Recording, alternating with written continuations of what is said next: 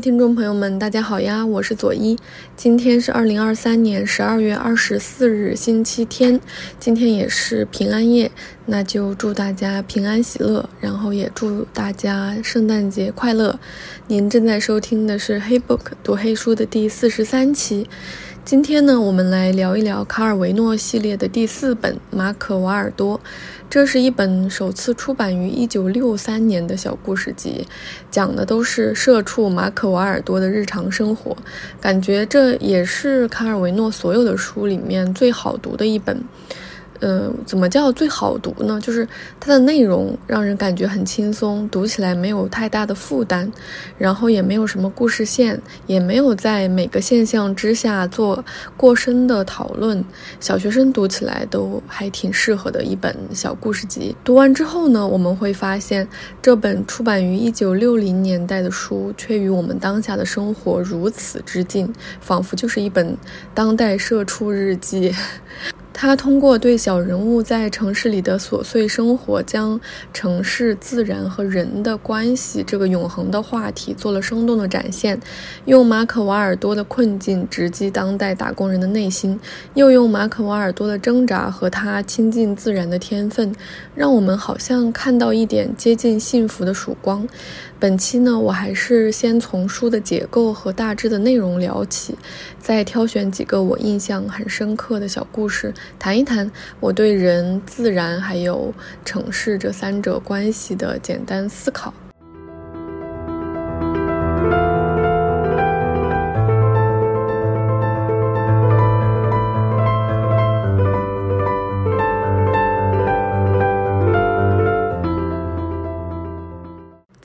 城市与人的四季。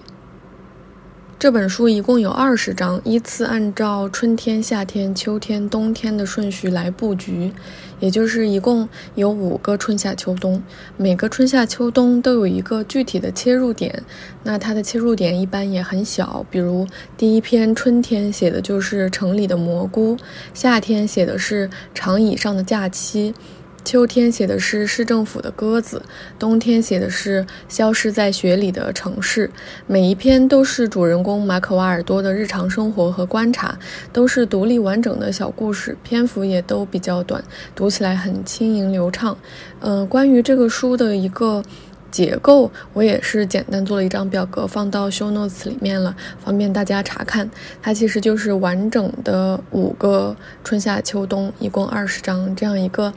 嗯，也是很整齐、很讲究，同时呢又很轻盈的这样一个结构。那其实，呃，除了这样去理解它之外，我觉得，呃，我自己读完有一个感受，就是这个故事，就是这一整本书，它是有三条线并行的。它一方面就是写了自然的四季，就是我们传统中认知的，呃，就是自然它有春夏秋冬的四季变换。除此之外呢，第二条线是一个城市的四季，就是城市在春夏秋冬的变换之下，会呈现出一种不一样的形态和环境。然后呢，第三条线就是人的四季，其实就是人在自然和城市的这种春夏秋冬四季转换的过程当中，会有一种不一样的生活环境，或者说，呃，不一样的生活状态。对于马可·瓦尔多来说，他可能会发现不一样的美，当然，他也会面临不一样的生活的困境。这本书的第一篇叫《城里的蘑菇》，它就是很生动地体现了这三条线同时存在的一个情况。然后它先是有自然的春天的体现，它是怎么写的呢？他说：“从远方吹进城的风，给城市带来了不同寻常的礼物，只有少数一些敏感的人才会察觉得到。就像得了枯草热的人，闻到其他土地上的花粉就会直打喷嚏。”这里他其实最开始是。是从自然的，呃风景切入的，然后他就开始写春天是什么样子的，然后春天呢就有裹着包子的风，然后这个裹着包子的风吹进城市，它就会在一些花坛啊边边角角的地方开始长起蘑菇。然后就有带着湿尘味和新鲜霉味的雨，因为这样的雨就可以让蘑菇茁壮生长起来。然后他接着就写到城市的情况，写到的很多这种意象，比如说就有电车，然后有。这个小工马可瓦尔多所在的这个公司叫 SPAF 公司，沿着林荫道的那片没有生育能力、生着硬皮的土地，这个是马可瓦尔多眼中看到的城市的土地的形态。然后他将它形容为吝啬的灰色的世界，这个是春天城市的样貌。那人在春天发生了一个什么样的故事呢？也就是这一篇城里的蘑菇发生了一件什么样的事情？它特别有意思，就是当马可瓦尔多发现这里有蘑菇，他就每天都去盯梢，因为他想让它快点长起来，又不被别人发现，这样他就可以，嗯，一个人去采很多蘑菇，因为家里。大家都在饿肚子，就是没有东西吃，希望这个蘑菇就可以加一顿餐，可以炒菜。可是呢，清洁工阿玛蒂吉也发现了这个秘密，他可能是因为看到马可瓦尔多一直盯着，呃，花坛里的蘑菇看，他也发现了。于是，当蘑菇成熟的时候，他们两个人就开始疯狂采集蘑菇，而街上的人看到他们两个人采蘑菇，大家全都跟着一起采集蘑菇，然后。他们纷纷吃蘑菇中毒了。马克瓦尔多和清洁工阿马蒂吉两个人就躺在医院里，他们两个的床是面对面的，然后他们就说在医院怒目相对。那我觉得这个小小的故事就写的特别的生动，它是从风开始写的，就说春风会给这个城市带来很多东西，其中就包含了蘑菇，而。呃，人们在这种毫无生命的吝啬的灰色世界里，依然能够发现，呃，大自然的馈赠。而所有人都去盯着蘑菇，都去抢蘑菇的时候，其实也就是意味着这一群人在城市里的生活质量都是偏低的。是要为了几丛蘑菇而去争夺、去争斗的。然后这里面也写到马可瓦尔多跟清洁工阿玛蒂吉的关系，他就说马可瓦尔多不喜欢阿玛蒂吉，也许是因为那副眼镜总是盯着沥青路。他就是说这个清洁工，然后说他搜寻着每一个大自然的痕迹，好用扫帚把它们抹除掉。这里就有意思了。其实面对城市里，嗯，我们不常见的。自然的一小点痕迹，马卡瓦尔多是十分珍惜的。他会有一双发现自然的美的眼睛，他会发现它。可是呢？阿玛蒂吉他也有一双发现自然的眼睛，而他发现的可能不是自然，他发现的只是非城市的那一部分，就是我们所常规认知之外的那一部分东西，他都会把它清除掉。而两个人都在蘑菇这件事情上达成了一致的默契，他们就是想要把蘑菇采回家吃，这就意味着其实。不管是在工厂里做小工，还是在城市做清洁工，他们都是过着这种很拮据的生活，维持生存都非常的艰难。而大自然给的这一点点的馈赠，都让他们十分的珍惜。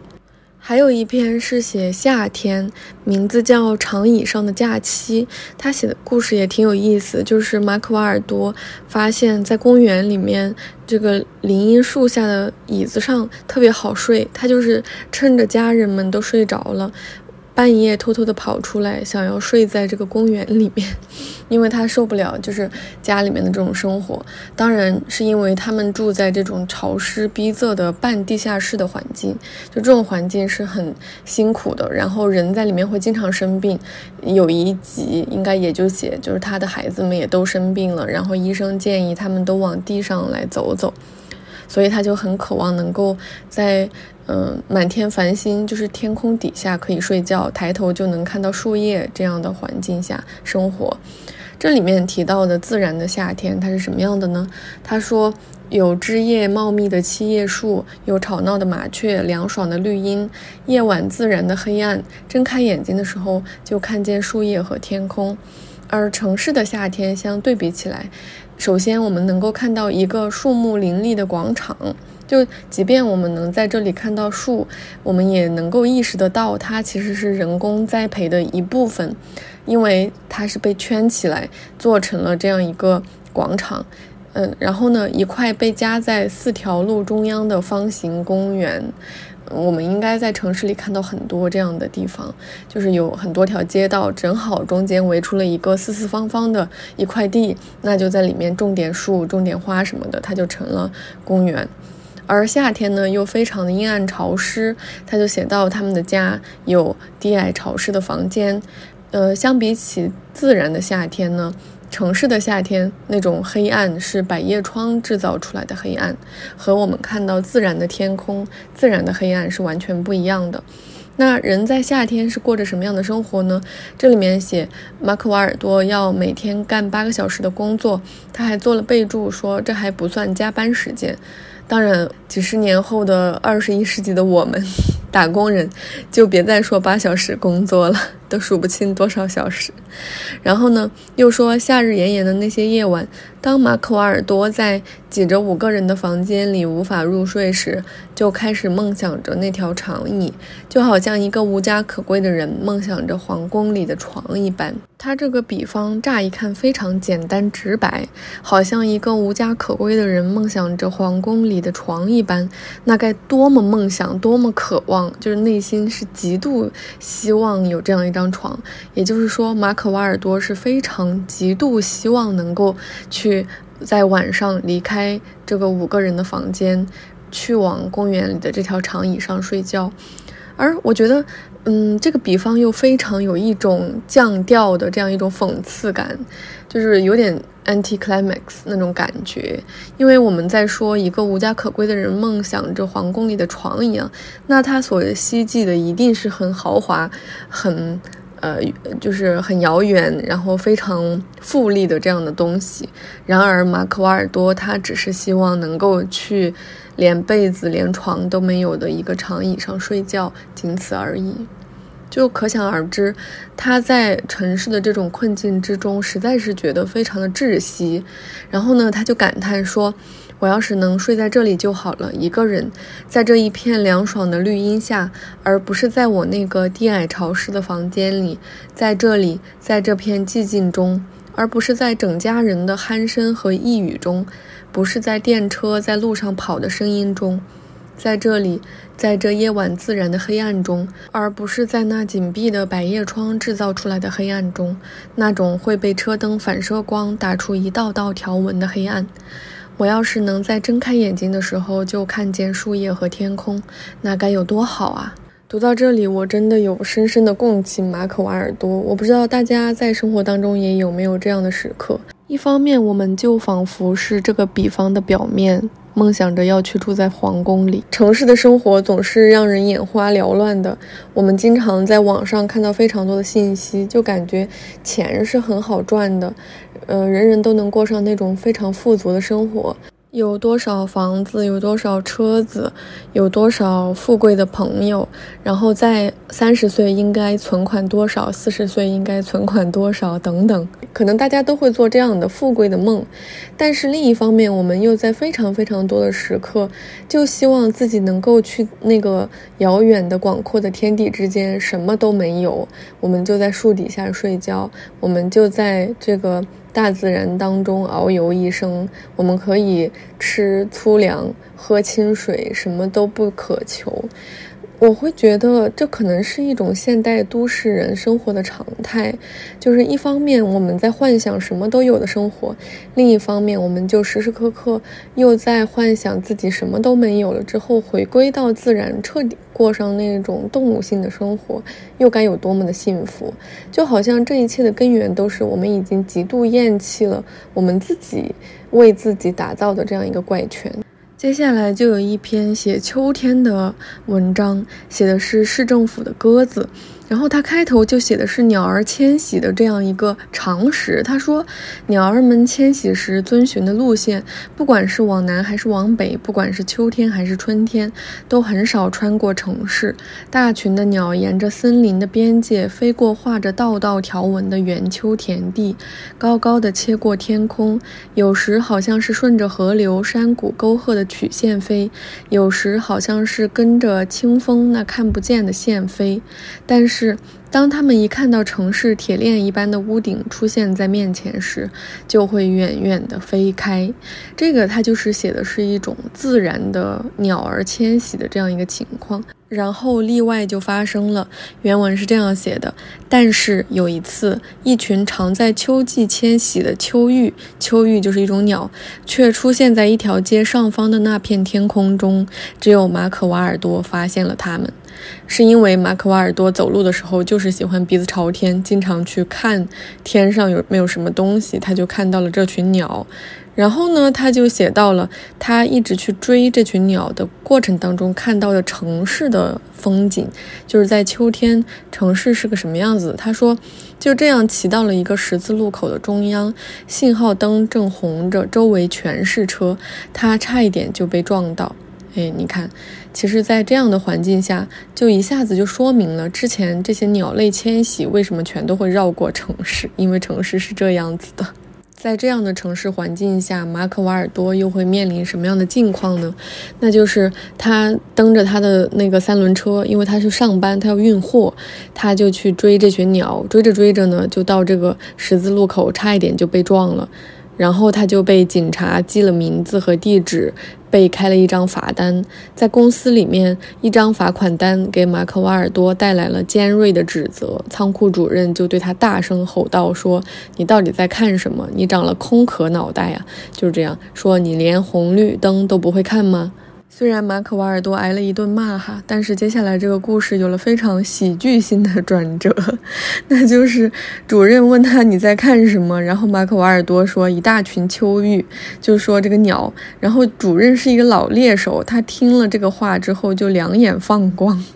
于是他就说星期六我要带上狗和步枪，于是他就想要去。抓就是猎这个鸟，马可瓦尔多也大受鼓舞和启发，他就说，嗯，这个星期六丘陵上可能会聚满了猎人，不知道会有多少只秋鹬掉在城里呢。如果我能想得到办法的话，星期天就能吃上烤秋鹬了。于是他就在他的公寓的阳台上刷了非常非常多的那个粘鸟胶，就是希望鸟可以掉下来就粘在这儿，他就可以把鸟给抓到了。因为到处都刷满了粘鸟胶，他甚至把房东给挂衣服的晾衣绳都粘满了。结果呢，房东的洗衣女工去收衣服，就把衣服都给扯破了。费尽周章去捕鸟，结果捕到了一只什么鸟呢？捕到了一只市政府的鸽子。因为鸽子是另外一种鸟，它们已经习惯了城市的生活，它们就会栖居在任意一个随意的屋檐上，于是鸽子就会非常容易被粘住。我觉得这个故事真的就是又有趣又非常给人以启发。嗯，这个秋鹬跟鸽子就是完全不同的两类的鸟，它们也都是最初来自于自然，但是一类是碰巧可能是路过这座城市，它是要去迁徙的鸟，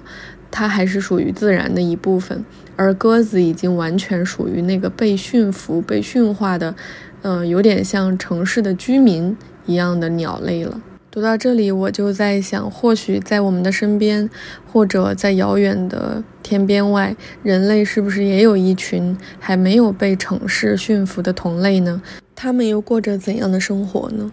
再就是写自然、城市和人所在的冬天。这里面有一篇我很喜欢，是高速公路上的森林。这里特别有意思，他先写了自然的冬天。他说，寒冷在这世上的游移有着上千种的形态和方式。在海面上，它就像一群马匹在奔跑；在田野里，它就似一群蝗虫猛扑而至。然后他就写到了城市的冬天。城市的冬天是什么样的呢？他说，在城市中，寒冷就如一叶刀片切入街道，钻进没有暖气房间里的裂隙中。啊，你看，这这冷就具体生动了起来。那人在冬天怎么生活呢？他就写到了马可瓦尔多家里的状态。他说，那天晚上在马可瓦尔多的家里，最后的几根干树枝也没了。于是，一家人就都裹在大衣里，看着炉子里的火炭渐渐暗淡下去，看着自己每呼吸一次，都会从嘴巴里升起的团团雾气。就是冬天对于这些生活在城市角落里的相对来说底层的人民来说会更加的艰难，因为寒冷会时时刻刻像刀子一样切进他们的房间，钻进这些没有。暖气的裂隙当中，给他们带来伤害。那这个时候呢，马克瓦尔多就打算出门去打柴。他找了半天也没有找到几块好的柴。当他回来的时候，发现家里的炉子居然还烧得挺旺的。他就问怎么回事儿，原来是他的孩子们就是读从图书馆里借来的童书，里面有写爷爷带着孩子们出去砍柴，然后孩子们就去。找这个书里面提到的森林，因为他们坚信森林里才有柴，他们就走啊走啊走啊，他们就走到了远离城市的地方，走到了高速公路两旁的树林里面，他们感觉这就是森林了，然后他们就去砍树，砍了那种小树。后来又发现有那种废弃的广告牌立在上面，他把广告牌也砍下来拿回家烧了。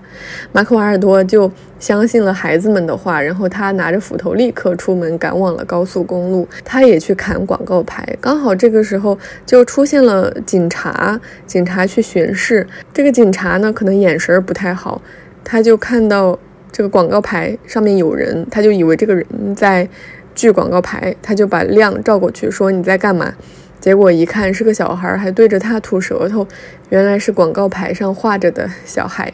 后来呢，他就看到一个广告是治偏头痛的广告，这个偏头痛的广告上有一个巨大的人头，这个人因为头痛而捂住了双眼。于是这个警察经过的时候呢，车灯照亮了爬在广告顶部的马可瓦尔多，他正举着锯子想锯下一块木板。马克瓦尔多被车灯照得睁不开眼睛，身子越缩越小，在那里一动也不敢动。他抓住那个大脑袋上的一只耳朵，就是那个广告牌上那个人，锯子已经锯在了额头的中央。然后这个警察仔细地研究了一番，说：“啊，是啊。”呃，斯斯塔帕止痛药，这广告很有表现力，这个主意好。上面那个拿着锯子的小人儿，象征着偏头痛，痛的把脑袋劈成了两半。我一下就明白了，然后就心满意足的离开了。他写的特别有意思。然后马可瓦尔多就顺利的偷到了广告牌，可以拿回家去烧火取暖。这又是一个乍一听感觉很荒诞、很好笑的、具有这种喜剧效果的小故事，而又是那种你细思一下就感受到这种辛苦的都市人民到底在过着一种怎样的生活。所以开头的时候我会说，这本书虽然写于一九六几年，但是现在读起来依然感觉离我们非常的近。我相信，尤其是在咱们这个地方。不管是再大的城市，我们都能清晰的感受得到，嗯，大家的挣扎。可能过去也发生了很多事情，大家也都知道，嗯，想要在大城市里生存下去，有可能会比大家可能那个网上说的回老家种地要难得多得多。刚刚我们简单聊了聊四个分别关于春夏秋冬的小故事，那我们可能会对马可·瓦尔多这本书的内容会有一个更加清晰的认知。这样春夏秋冬，春夏秋冬有五个呃来回，就相当于用了五个循环的春夏秋冬来将自然、城市和人这三大要素融入进了一个循环的时间里面。那么，我相信卡尔维诺用这样的方式，绝不仅仅是为了让书的结构变得更加清晰，仅此而已。他可能更希望用这样一个往复循环的时间，来告诉我们。嗯，自然、城市和人这三个要素的这样一种互相纠缠，或者说互相融入、互相渗透的这样一种关系，就像我们对四季、对时间的认知一样，它是一个没有开头也看不到结尾的，可能无穷无尽，是有非常非常长的。呃，时间和很深的渊源的这样一种关系，我们可能要像面对时间和面对四季一样，对自然、城市和人类这三要素以及他们三者之间的关系，保持长久的耐心，愿意花足够多的心思在这个上面，尝试去理解、去思考它们。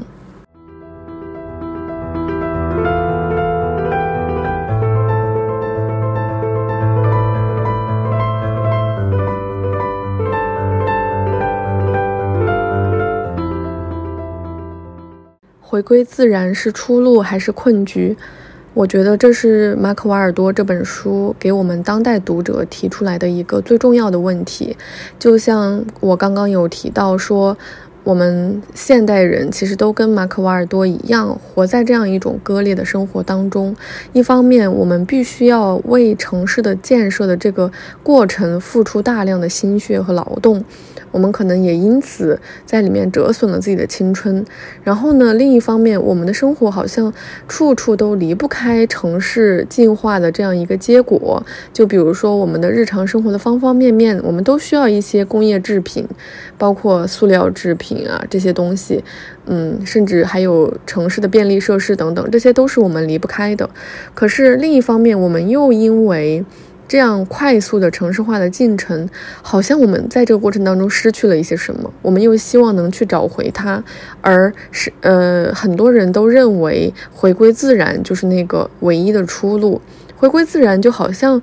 看起来是那种走出困局的办法，但同时呢，回归自然本身它也是困境。我们本来就来自于自然，现在我们却发现自己离它却如此遥远，再要去呼唤重新回归自然，我觉得这本身就很滑稽，就非常的荒诞。它具有荒诞派的这样一些特点。同时，我也能感受到，其实，在一九六零年代的卡尔维诺好像有一种预感，他能感受得到，呃。自然城市和人的这种关系，可能是在未来几十年甚至几百年都是我们嗯的重要的话题，并且是我们找不到答案、理不清的这样一种关系。所以，它其实布局了很多的故事，是没有指定它必须应该发生在哪个季节的。我不知道大家有没有同样的感受？这里面有很多篇故事，其实。有一些，呃，可能有特定的、明确的描写了它发生在什么样的季节，跟自然有关；而有一些其实它并没有明确发生，说要在哪个季节。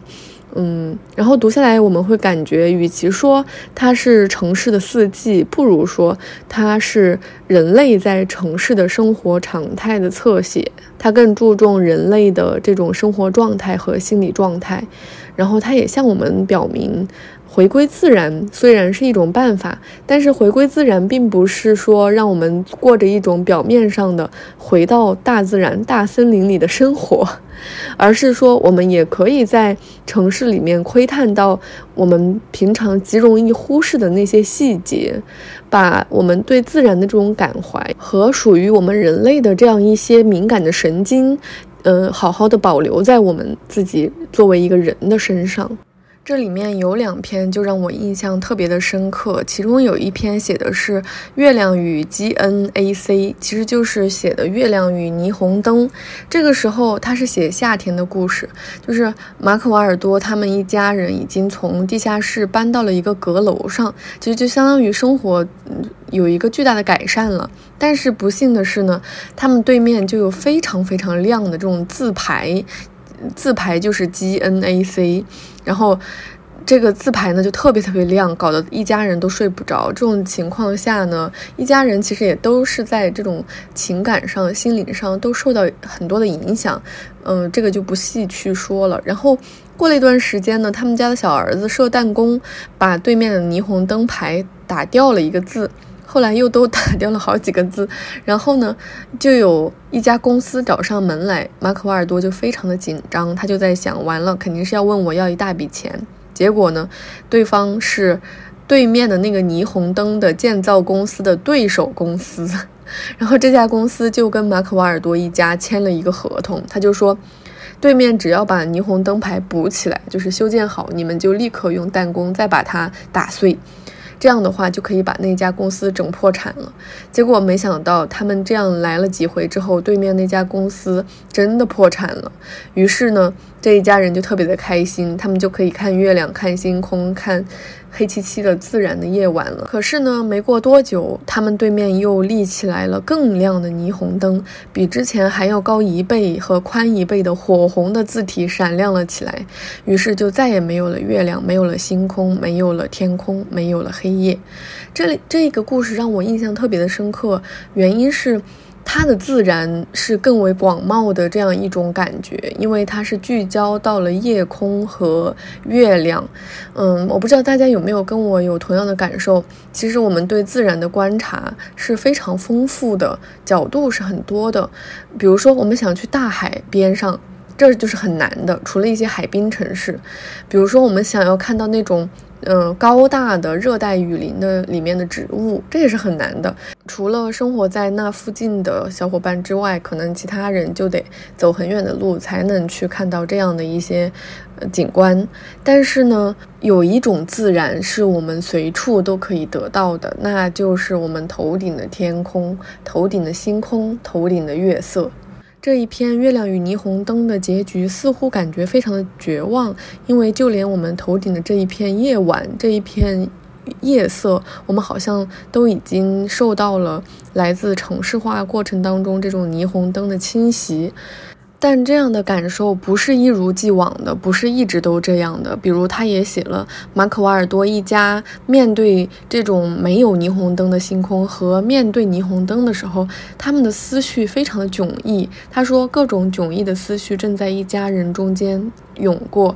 夜深了。伊索丽娜已经是个大姑娘了。伊索丽娜是他们家的女儿。那明亮的月光让她心驰神往，而内心则饱受着折磨，以至于楼下收音机里叽里哇啦的微弱声响传到她耳中，也成了一支叮咚作响的月下情歌。G N A C 这个霓虹灯牌又亮了起来，那台收音机好像也换了一支调子，一支爵士乐。伊索丽娜想着灯火辉煌的舞厅，而她这个小可怜，孤身一人待在这顶楼上。那其实这里也有写，年轻人其实会对这种霓虹灯光以及灯火辉煌的舞厅。有一种心驰神往的感觉，他们是很希望走进这种灯火通明的城市生活当中的。下面又写了剩下的孩子，说皮埃特鲁乔和米凯利诺睁大了眼睛望向夜空，他们任由自己被一种温暖而柔软的害怕闯入。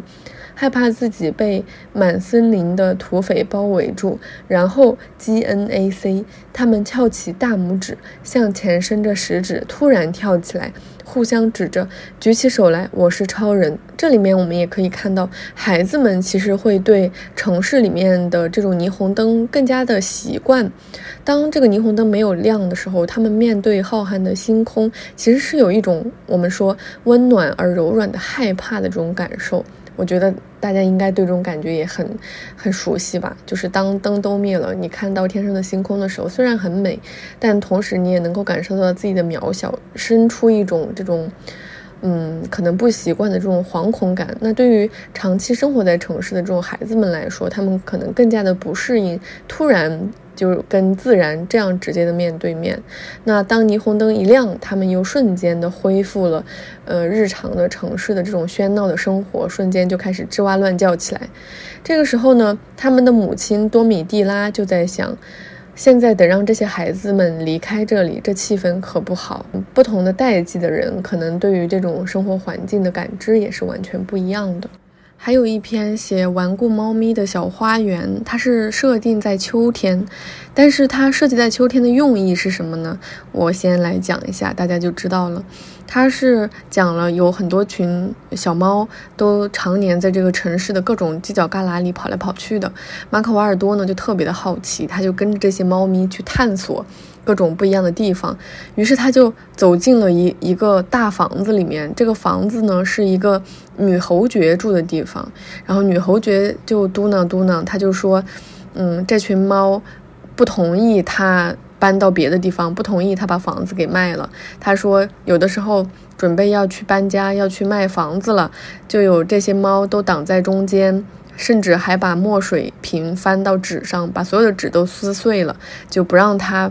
搬离这这套房子，他就是说他被困在这里，哪里都不能去。当然，我觉得这当然都是借口了。一个人被一个房子困在一座城市里，这种原因是非常之多的，肯定不仅仅是因为几只猫。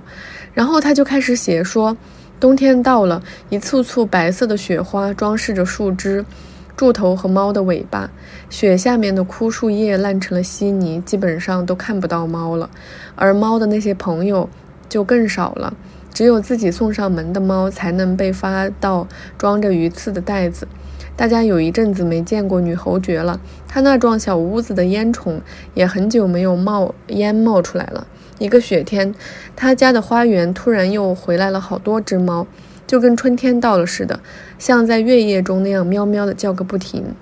邻居们明白一定发生什么事儿了，他们去敲女侯爵的门，没人回应，女侯爵死了。春天的时候，一家建筑公司在原先是院子的地方开了很大的一片工地，挖土机为了打地基挖了很深很深的坑，水泥浇在钢筋之间，一座高级了的吊车把钢管递送给搭支架的工人。但是怎么能工作得起来呢？所有的猫都在脚手架上大摇大摆地散着步，把砖头装灰泥的桶推下去，在沙堆里斗殴。每当工人们要抬起一根钢筋时，钢筋堆的顶部总会有一只蜷在那里的猫，暴怒地吐着气。最阴险的猫会直接爬到泥瓦工的后背上，就像是要打呼噜那样，没有一点办法可以把它们赶走。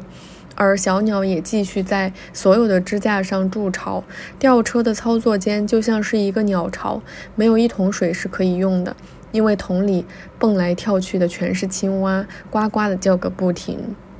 哦，这里写的特别的好，就像我们开头读前面说，这个女侯爵被自己的猫困在了这个房子里，哪里也不能去，不能离开的时候，后面这一段好像又反过来，嗯，我们看到几个意象，一个是猫，还有小鸟，然后是青蛙，他们都阻止了挖掘机继续在这个院子里面又开始建新的楼。就好像这些小小的代表着自然的这些力量，又在努力的做最后的挣扎，嗯，去阻止更高的楼建起来，去减缓，试图减缓这个城市化的进程的过程。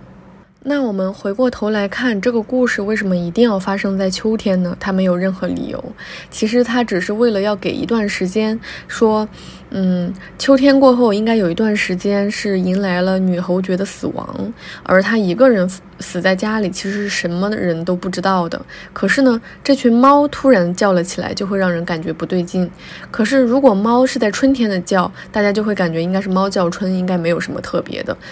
那让猫在冬天。集体的像叫春一样叫起来，大家就会感觉到异样，所以它设定这样的季节，纯粹是为了，嗯，可能延缓或者是提前这样一个月左右的时间，让猫的叫声和女侯爵的死亡产生这样一种。正确的，呃，有通知关联这样的关系。那其实如果它设定在夏天，嗯，死在秋天，猫在秋天叫，那其实效果也是一样的，没有必要这个故事一定要发生在秋天。那为什么要这样写？我是觉得，与其说更多的是在探讨，呃，让大家怎么样去回到自然，嗯，这里面有更多的是把，呃，在都市。这种快速发展的都市生活当中的人的心理和生活状态搬到了台的呃正中间来，让我们看到，即便她是一位女侯爵。他的死亡却是如此的悄无声息，无人问津，而最终向这个世界宣告他死亡讯息的，却是一群猫咪。那我就觉得非常让人感叹。卡尔维诺也非常喜欢写死亡在不同的时代和环境下的境况。就比如说，大家应该也会有感触，到了二十一世纪，死亡这个话题逐渐被消解了，甚至有非常多这种狂欢叙事，把死亡的话题都进行了多次的。多重的多角度的解构，让人感觉死亡并不是什么大不了的事情，死亡就是在我们的身边会随时发生的事情。大家渐渐好像也对他没有什么敬畏的感觉。那这一篇就让我感觉非常有这种，嗯。读一篇寓言，或者是说，嗯，读一个很古老的一一一篇史诗的这种感受，就好像说死亡的这件事情由原先的惊天动地变成了那种羽毛悄然落地的这样一种感受。它其实也不外乎是，嗯，城市化进程当中大家心境的变化，以及对生死的这种不同的角度的这样一种。变化，而在这个过程当中，宣称死亡信息的使者永远是来自自然的这些，呃，动物，比如说猫，它其实是非常敏感的这一类型的动物，然后有小鸟，然后有青蛙等等。我们说了这么多，是在说这些故事可能不必发生在某个特定的季节，它只要有自然、城市和人三者的交融，就会有这样的一些故事。但是呢，这些故事里面一定会有来自自然的某一些特定的意象，比如我们刚刚说过的，嗯，树叶、树枝、星空、月亮、猫咪、嗯，青蛙、兔子等等这样的一些意象。那还有更重要的东西是什么呢？我认为是，呃，目击者，就是这一切的目击者。这个里面最后故事的重心都落在了什么上呢？我认为是。这一切不管发生在什么样的季节，不管是真正的回归到自然本身，还是说在城市当中窥到自然的一角，马可瓦尔多他都必须是唯一的目击者。那我们来看看这个马可瓦尔多是什么样的人呢？他其实第一篇就写了，他说这个马可瓦尔多有着一双不是很适合城市生活的眼睛，标志牌、红绿灯、橱窗、霓虹灯、宣传画。那些被设计出来就是为了吸引人注意力的东西，都从来留不住马可瓦尔多的目光。他看这些东西，就好似一眼扫过沙漠里的沙子。然而，树枝上一片发黄的树叶，缠在瓦片上的一根羽毛，却从来也逃不过他的眼睛。没有一只马背上的牛虻，没有一个桌上的蛀虫洞，没有一块人行道上被碾扁的无花果皮，是不会被他注意到的，不会被他作为思考对象的。通过它们，可以发现季节的变化，心中的欲望，自身存在的渺小。那就说明马可瓦尔多是一个。天才型的，具有天赋的，甚至说对这一切具有敏感神经本能的一个目击者，他是我们整本书的这样一双眼睛。我们反观马可瓦尔多的孩子们，他们其实是面对自然会有一些恐慌和不知所措的。刚刚我们看到《月亮和霓虹灯》里面，他的孩子当霓虹灯熄灭了之后，会对这种星空产生一种。恐惧感完了之后，还有一篇就是写的是初春，他们一起，嗯，从这个地铁里出来之后，就走上了一个台阶，但是这个台阶的尽头却不是房子，所以就是一条路。然后这些孩子们就非常的不知所措，然后他就问为什么上头没有房，为什么会有上头没房子的台阶？这个时候，马克瓦尔多就说：“这不是一座房子的台阶，这就像是一条路。那一条路，那车子怎么爬台阶呢？你看，这小小小孩子是一种怎样的认知？然后，马克瓦尔多就很难解释，他就说房子在里面，在这些树的后面。他的孩子就更不相信了，说：但是院子是在房子里面的，又不是在外面的。这些房子里住着树吗？你看，其实，在。”长期生活在城市的环境的小孩，他们可能没有，呃，见过除了经常在，呃，自己的附近看过这种形态的城市的面貌之外的东西，所以面对，呃，自己突然跟自然可能面对面打照面的时候，会感受到非常的恐慌。而马可瓦尔多不一样，他说。马可瓦尔多感到自己身上那种仓库里的美味正在褪去，在仓库里，他每天要搬上八小时的包裹。同样在褪去的还有他住处墙上的失痕的斑迹，还有那一小扇窗户打出的光锥中落下的金色灰尘，还有深夜里的阵阵咳嗽声。他觉得孩子们现在也没有以前那么面色发黄和羸弱虚脱了，几乎已经融入了那光和绿。之中了，还有他们从地下室搬到阁楼上以后，他们的生活质量提高了。但是有一个问题，就是天花板会时常漏水，每过一段时间就会滴个四五滴水，而且间隔非常的有规律。他就在滴水的地方放上了盆和平底锅。下雨的夜晚，大家都能在床上听到雨滴叮当咚的落下，让人不寒而栗，就好像是风湿病发作的征兆。但是在那些晚上，马可瓦尔多他总会竖起耳朵去听这个叮当咚的声音，就好像是什么欢快的声音，因为这说明雨还在下，还在继续滋养着那盆植物。虽然是细雨，但也没停过。雨水推着树叶，沿着细细的枝梗流下，把绿叶展成了帆。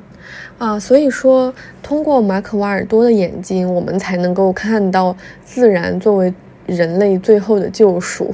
作为城市社畜最后的救赎。所以说，就算所有人有眼睛，也不见得所有人都能够在城市的一角窥探到属于自然的东西，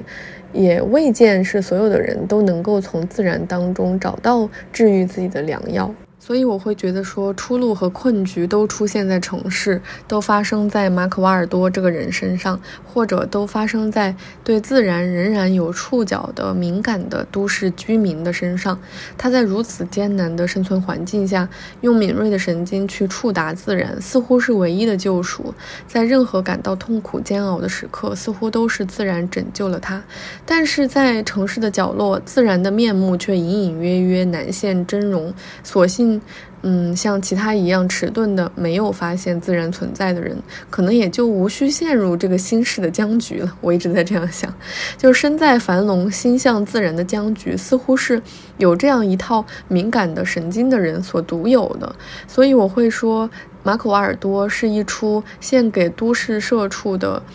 喜剧，是因为。嗯，喜剧所展现的世界就是让人忍不住笑，笑完之后笑不出来，过一段时间想起来的时候又只能一笑了之。好了，今天我就说这么多了，一个不小心就又刹不住车，说了这么多，我下次会再注意。下一期的话，我们会来聊卡尔维诺系列的第五本，也就是祖先三部曲之一的《不存在的骑士》。祝大家平安夜快乐，圣诞节快乐！我们下期不见不散哦。